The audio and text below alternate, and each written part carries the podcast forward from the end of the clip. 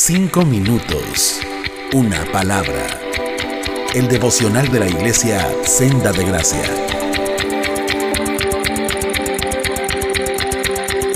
Buenos días, hermanos, amigos. Es un gusto para mí el poder compartir con ustedes el siguiente devocional. Te saluda Tony Lastra.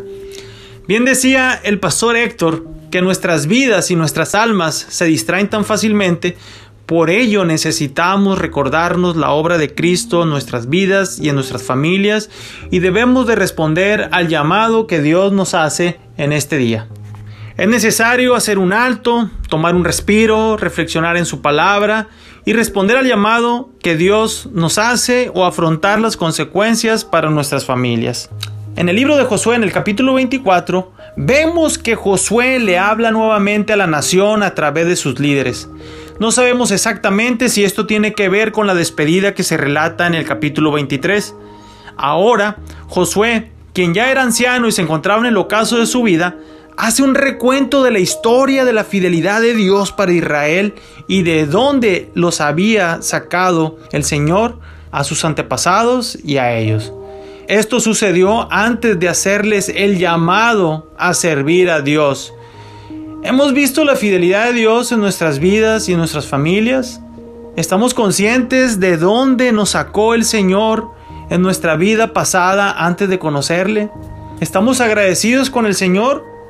¿Estamos dispuestos a entregar nuestras vidas por amor a Dios? En el verso 14, Josué hace un reto importante al pueblo de Israel. Ahora pues, temed a Jehová y servidle con integridad y en verdad. Muchas personas creen que temer a Dios es tenerle miedo porque Dios es injusto, tirano y es cruel. Pero déjame decirte que esto no es verdad. Temer a Dios más bien es vivir para servirle solamente a Él vivir vidas que le respeten y honren en el día a día para que su nombre sea glorificado. En el verso 15, Josué les hace un llamado a la nación de Israel. Escoge a Dios o a los dioses falsos. El verso dice de la siguiente manera, pero si te niegas a servir al Señor, elige hoy mismo a quién servirás. ¿Acaso optarás por los dioses que tus antepasados sirvieron del otro lado del Éufrates? ¿O preferirás a los dioses de los amorreos en cuya tierra ahora vives? Pero en cuanto a mí y a mi familia, nosotros serviremos al Señor. Josué entendió que él era el sacerdote de su familia y su responsabilidad era de ver que su familia completa sirviera a Dios. Su tarea era la de representar a su familia ante Dios.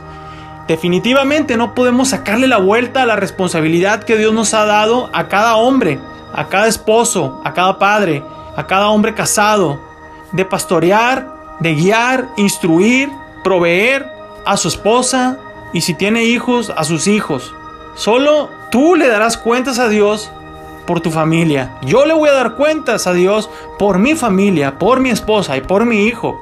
Yo soy el responsable de que ellos sean instruidos en la palabra y que les sirvan día a día para su gloria, que vivamos para su gloria. Es una tarea difícil, pero que el Señor nos ayude. Josué entendió esto y al final de sus días hizo este llamado al pueblo de Israel. Hoy este llamado es para nosotros también. Que nuestras familias les sirvan a Dios en medio de esta sociedad llena de dolor, de problemas y de caos. Que podamos ser como un faro que alumbre allí en donde vivimos. Hermanos, familia, escojamos hoy servir a Dios. Lucas, Anaís y yo escogemos servirle al Señor. Que Dios nos ayude y que Dios te bendiga. Cinco minutos. Una palabra.